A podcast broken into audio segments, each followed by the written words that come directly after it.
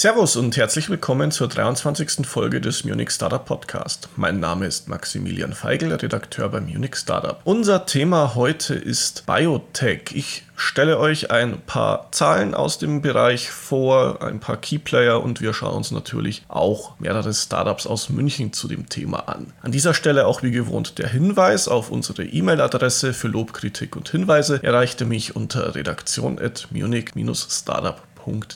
Und bevor wir ins Thema einsteigen, hier noch kurz zwei Event-Hinweise, die ich für euch rausgesucht habe. Zum einen findet bald statt der FitTech Summit, genauer gesagt vom 25. bis 28. Mai. Da geht es um drei Themen in diesem Jahr. Wie der Name FitTech Summit schon verraten hat, geht es natürlich um Fitness und eines der Hauptthemen ist eben dann neue Fitnessstudios. Dort widmet man sich der Frage, wie können sich die Betreiber von Fitnessstudios neu orientieren, denn während Corona haben ja viele Leute angefangen, zu Hause zu trainieren und als Fitnessstudio-Betreiber muss man sich jetzt wohl überlegen, wie man das auffängt. Zweites Themenstrang ist die Frage nach den neuen Interfaces. Was gibt es für aktuelle Trends bei Wearables? Wearables. Und als drittes widmet man sich der New Health, also der Verschmelzung von Gesundheit und Fitness. Und dabei geht es dann auch um neue Trends wie DNA-Testing. Und als zweites der Hinweis auf die Tech Days. Die finden in diesem Jahr an nur einem Tag statt, dem 8. Juni. Der Themenfokus ist Cleantech und Zukunftstechnologien, wie zum Beispiel Quantentechnologie und 6G. Und wie jedes Jahr geht es natürlich auch dieses Mal um Cybersecurity, New Work und Innovation Management. Und zu den Tech Days noch der Hinweis, Startups können sich kostenfrei für einen virtuellen Ausstellungsstand sowie einen Platz in der Pitch-Session bewerben, also meldet euch doch einfach bei den Organisatoren. Die Teilnahme an beiden Events ist kostenlos, die Links findet ihr natürlich in unserem Eventkalender.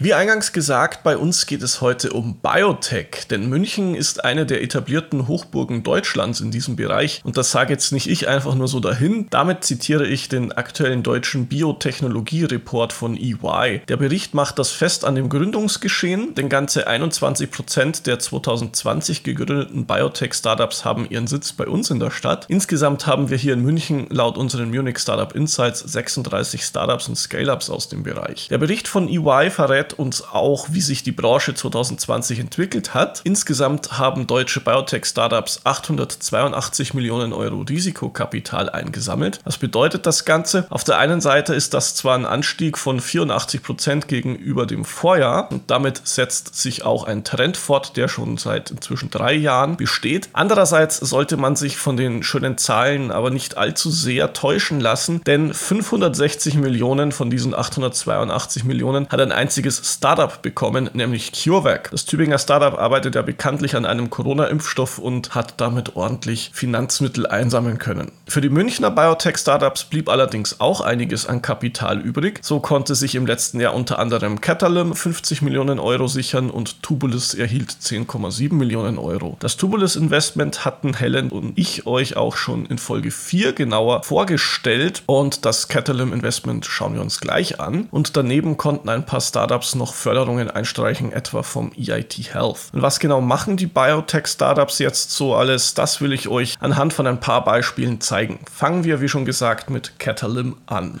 Das Startup entwickelt neue Medikamente und zwar konkret geht es um die Krebstherapie. Was genau wird denn da jetzt entwickelt? Es geht um Folgendes. Viele Krebszellen produzieren ein bestimmtes Protein, das nennt man in der Fachsprache GDF15. Mit diesem Protein wollen sich die Krebszellen unter anderem vor dem Immunsystem schützen und Catalym hat wiederum ein spezielles Molekül entwickelt, das das GDF15-Protein neutralisiert. Die Folge davon ist, das Immunsystem kann zum einen den Tumor selbst effektiver effektiver bekämpfen. Außerdem sollen so auch neue Therapien möglich werden. Und wie weit ist das Startup damit? Das Medikament befindet sich seit Dezember 2020, also seit gut einem halben Jahr, in Phase 1 der klinischen Studie, was bedeutet, dass es erstmalig an einer kleinen Anzahl an Probanden getestet wird. Und daneben erforscht Catalym auch noch weitere Moleküle, die mit GDF15 interagieren können. Da ist man aber noch im Erforschungsstadium. Gegründet wurde das Startup 2016 als Spin-off der Julius-Maximilians-Universität in Würzburg. Grundlage der Technologie von Catalym ist die Forschung von Dr. Jörg Wischhusen, der die experimentelle Tumorimmunologie am Uniklinikum in Würzburg eben leitet. Und bei Catalym ist er als Co-Founder und wissenschaftlicher Berater mit an Bord. Da zeigt sich auch schon, Catalym hat nicht unbedingt ein klassisches Gründerteam, wie wir das von vielen anderen Startups kennen. Stattdessen hat sich das Startup von Beginn an ein erfahrenes Management-Team zusammengesucht, das sich mit der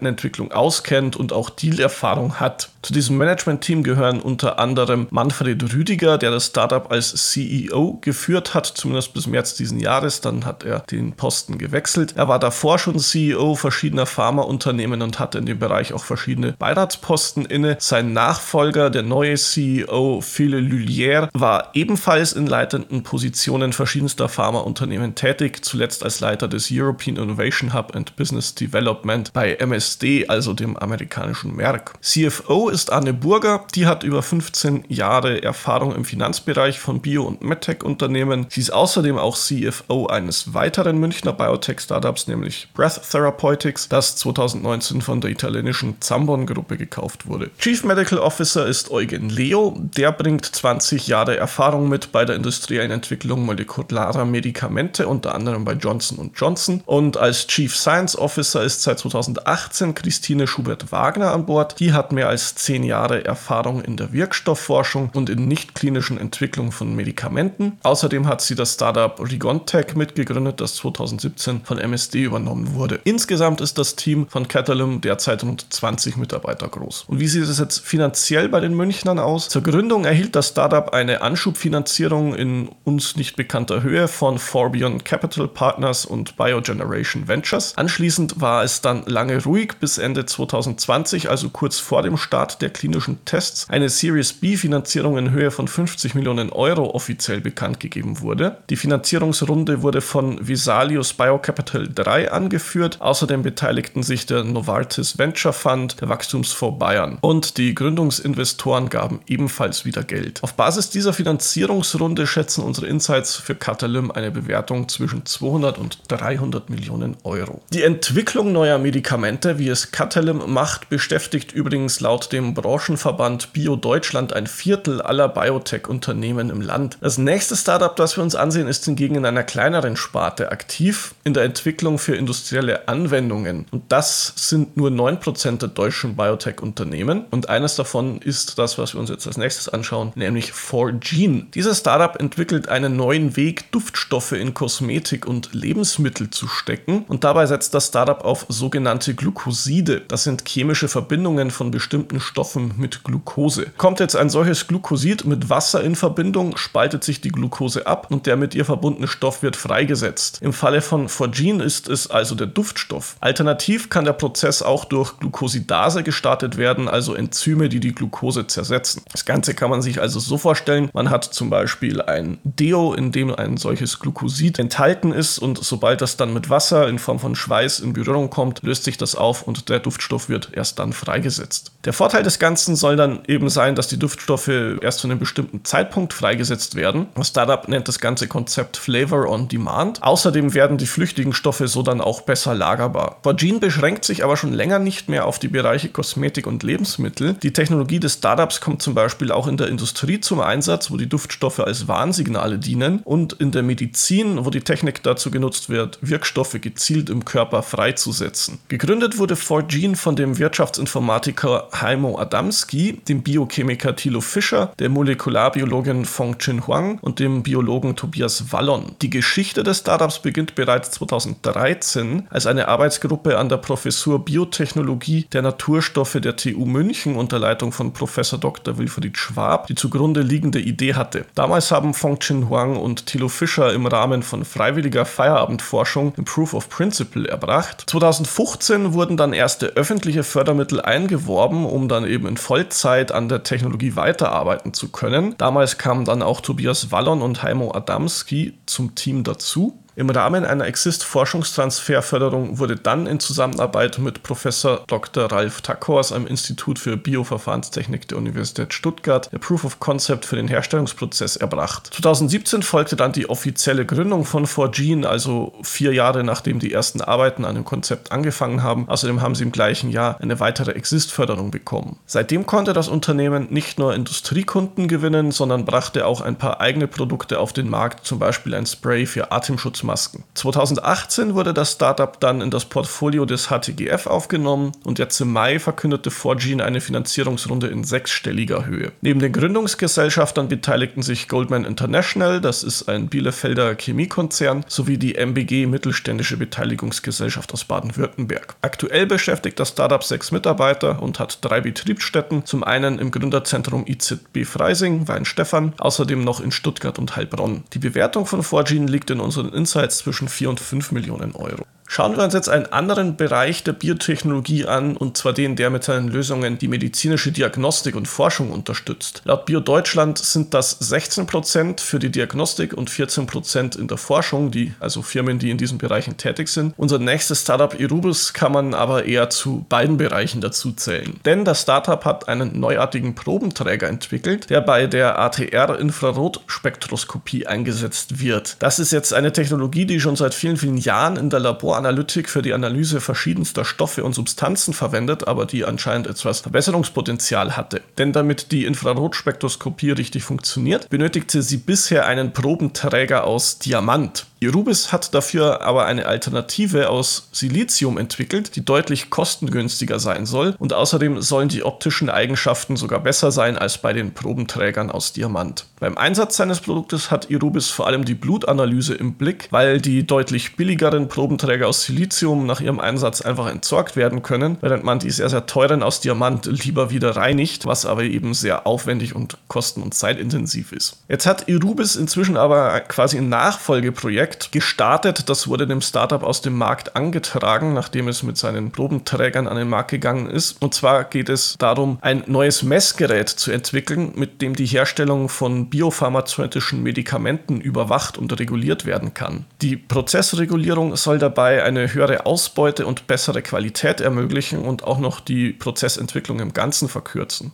Auch hier kommt die Infrarotspektroskopie zum Einsatz. Da ist quasi die Verbindung zu dem, was sie davor gemacht haben und ja auch immer noch machen, indem mit ihr die Nährstoffkonzentration in Bioreaktoren kontinuierlich überwacht wird. Als Bioreaktor bezeichnet man die Behälter, in denen genetisch modifizierte Zellen die Biopharmazeutika eben herstellen. Gegründet wurde Irubis im Jahr 2017 von der Physikerin Anja Müller, dem Physiker Lorenz Sykora und dem Kaufmann Alexander Geisler. Dabei wurden sie vom TUM Incubator und Exist unterstützt und im Jahr ihrer Gründung, also 2017, gewannen die drei mit ihrer Idee den Medical Valley Award. Außerdem hat Irubis an einigen Accelerator-Programmen teilgenommen. Das war zum Beispiel das zweite Batch der Expreneurs, der ESA Big und auch das Merck Innovation Center waren da beteiligt. 2019 erhielt Irubis dann eine Förderung in Höhe von 50.000 Euro vom EIC Accelerator. Damals lief das noch unter dem Namen SME Instrument Phase 2. 2020 gab es dann eine Förderung im Rahmen des EU-Förderprogramms Horizon 2020. Da hat Irubis 1,3 Millionen Euro bekommen, um eben die Entwicklung ihres Messgeräts weiter voranzutreiben. Das Team von Irubis ist aktuell 20 Mitarbeiter groß. Bei unserem letzten Startup, das wir uns heute anschauen, anschauen, MSilk, schauen wir einfach mal genauer nach, was eigentlich in so einem Bioreaktor alles passieren kann. Denn dafür ist MSilk ein sehr schönes Beispiel. Das Startup stellt nämlich in den Bioreaktoren künstliche Spinnenseide her.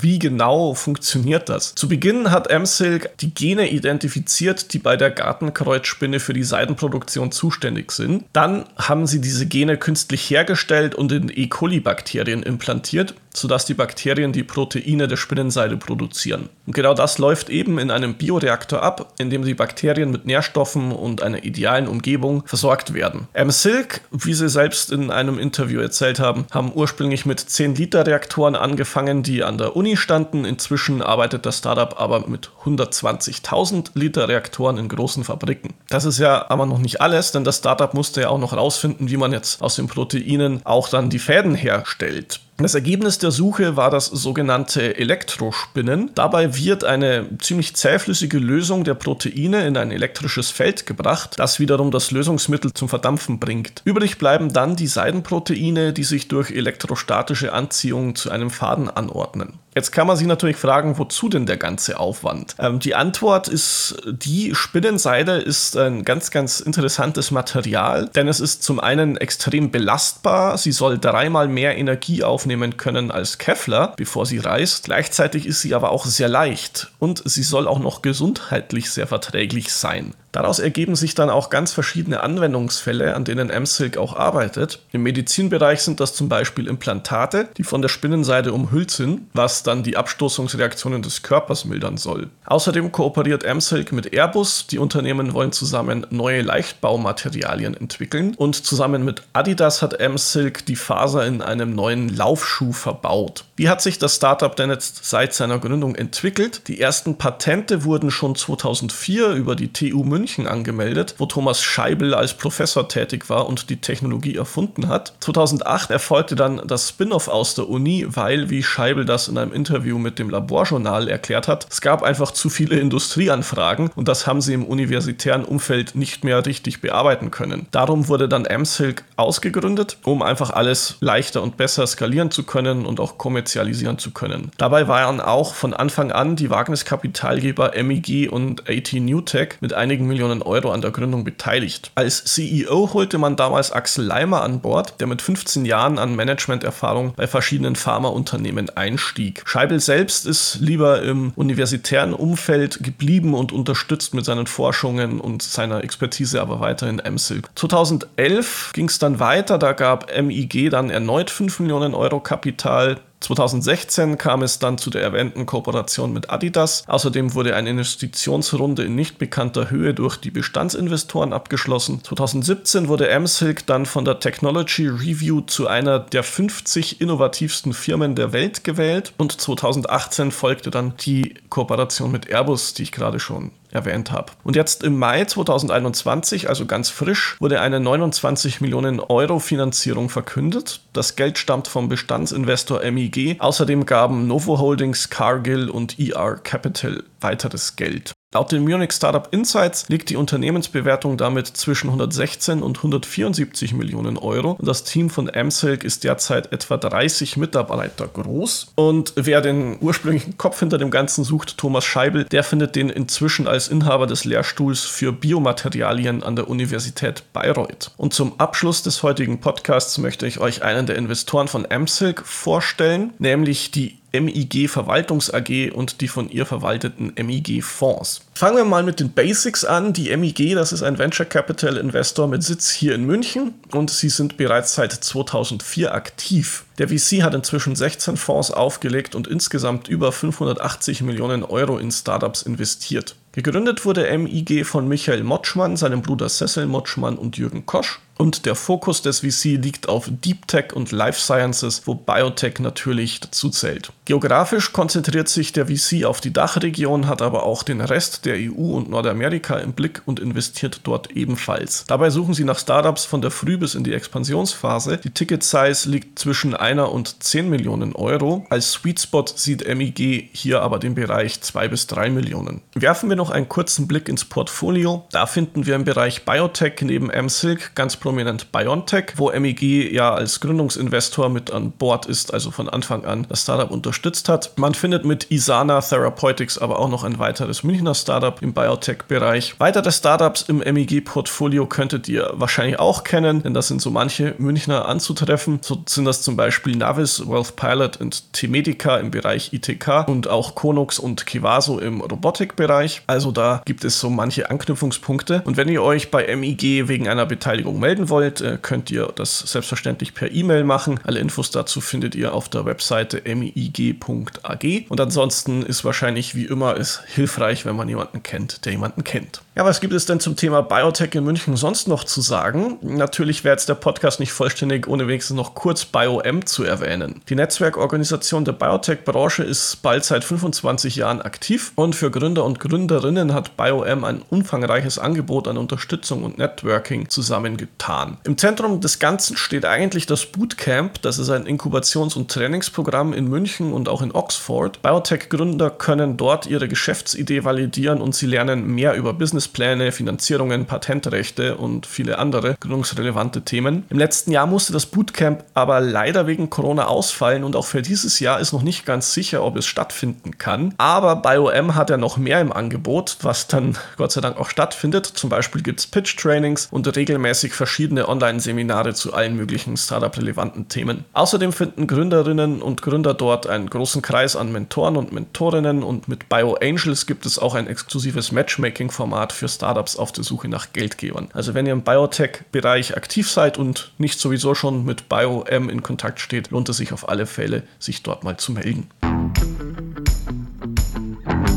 Und das war's auch schon wieder für heute. Wie ihr gemerkt habt, gab es dieses Mal nicht wie sonst üblich zwei Themen, stattdessen habe ich die Investorenvorstellung zum ersten Thema dazugezogen. Dadurch ist der Podcast ein Stück kürzer geworden. Ich habe das hauptsächlich gemacht, damit ihr nicht allzu lange meinem Monolog lauschen müsst. Als Ausgleich dürft ihr euch in Zukunft aber auf mehr Gäste im Podcast freuen. Diese Folgen dürften dann auch wieder länger werden. Schreibt mir gerne Feedback an redaktion.munich-startup.de, wie es euch gefallen hat. Ich verabschiede mich bis dahin und sage Servus.